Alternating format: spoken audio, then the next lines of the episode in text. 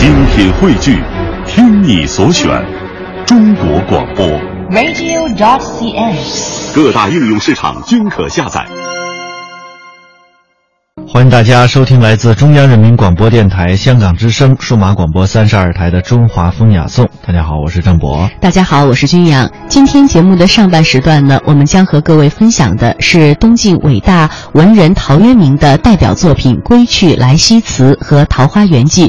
下半时段呢，我们将继续了解的是中国上古时期的神话传说。首先，我们一起进入赏文论道。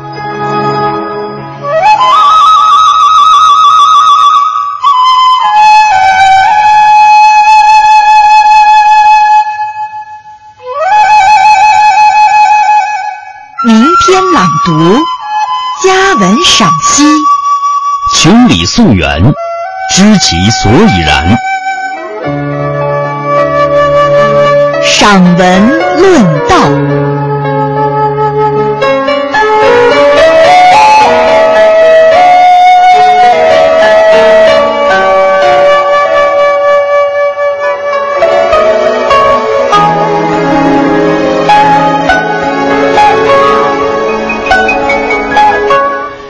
古代的文人得意而仕，失意则隐。隐于山水田园，他们找到了处江湖之远的潇洒自在，在青山绿水之间玩的是悠哉游哉。鉴于文人诗意归隐与游山玩水之间呢，有着千丝万缕的联系，也使得每一种隐逸都带有着一定的时代色彩，或勤于耕织，或者是潜心研商，或者是郁郁闲聊。但是像陶渊明这样的，在归隐之后呢，写了大量的田园诗，于是呢，他也被称称之为是这个山水田园诗派的创始人。《归去来兮辞》是陶渊明创作的抒情小赋，也是一篇脱离仕途、回归田园的宣言。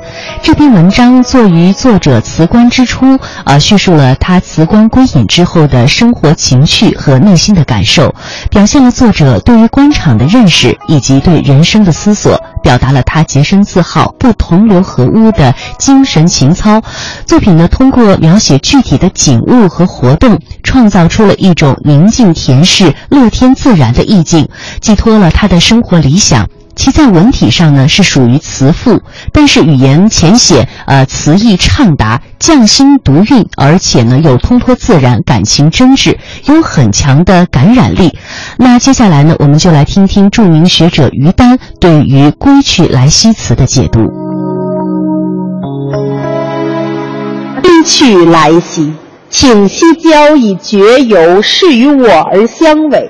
复驾言兮焉求？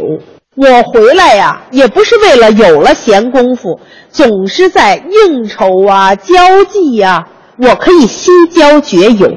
这个世道既然大家都汲汲于功名，跟我做人的观念不符，那我就自己在家里面好了。阅亲戚之情话，乐琴书以消忧。但是他不是一个冷漠的人，他不是一个愤世而疾俗的人，他回来有他一份浅淡温暖的乐趣。亲戚之情话，他爱孩子，爱家人，有朋友能跟他聊天即使没这些人的时候，乐琴书与消忧啊。古人说：“君子当左琴右书。”说一个文人所居有什么就好呢？有琴有书，那么再加上有酒，琴、书、酒，这是文人生命中的三有啊。如果你能够小酌两杯，闲来翻一翻书，去想一想古往今来那些人思想的荟萃对你自己心灵的触动。再有那样一点典雅，去抚一抚琴，这就叫做琴书消忧。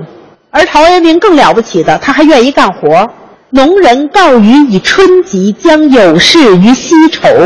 该干活，该种地，我就去。或命金车，或召孤舟。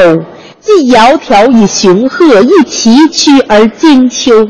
在闲下来的时候呢，我还可以去整个的山川水流旁边。看一看那些个自然的风物，木欣欣以向荣，泉涓涓而始流。善万物之得时，感五生之行休啊！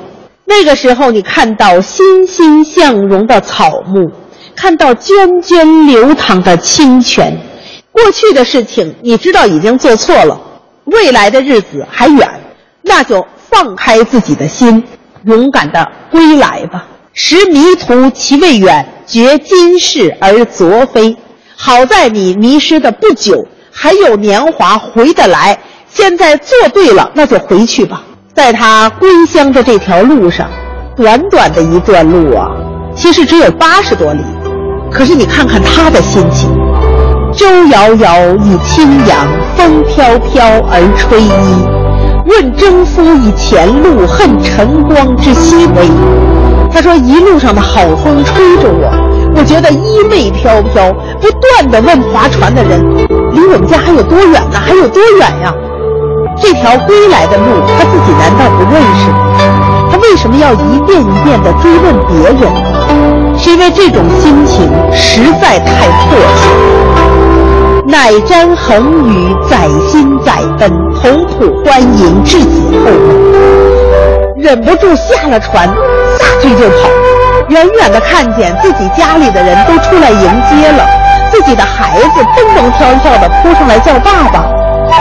走进院子一看，三径旧荒，松菊犹存，携幼入室，有酒迎尊。陶渊明归来的这个时刻，我什么时候念起来，眼前的这个画面都让我特别感动。你想一想，回到九尾的家。觉得好久没收拾了，有很多花花草草啊，都已经颓败了。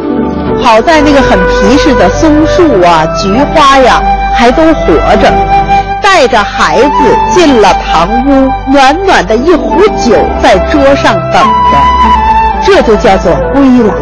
陶渊明这个人的了不起啊，就在于他能用最平白浅易的笔触去写我们都曾经经历，但是。在心而不能在口的那么一种感受，这样的日子回来了，回来久了会觉得平淡吗？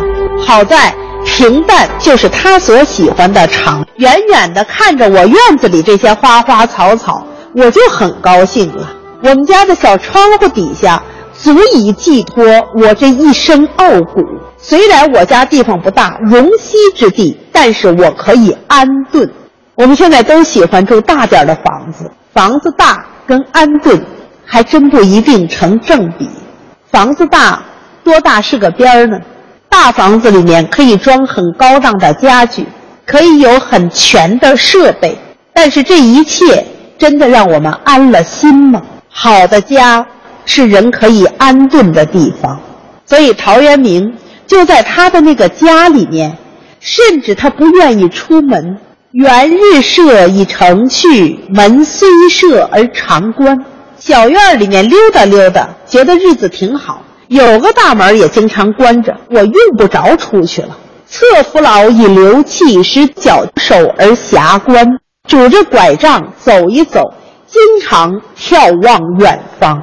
他在望什么？很多人都在眺望，有人在眺望功名，有人在眺望故乡。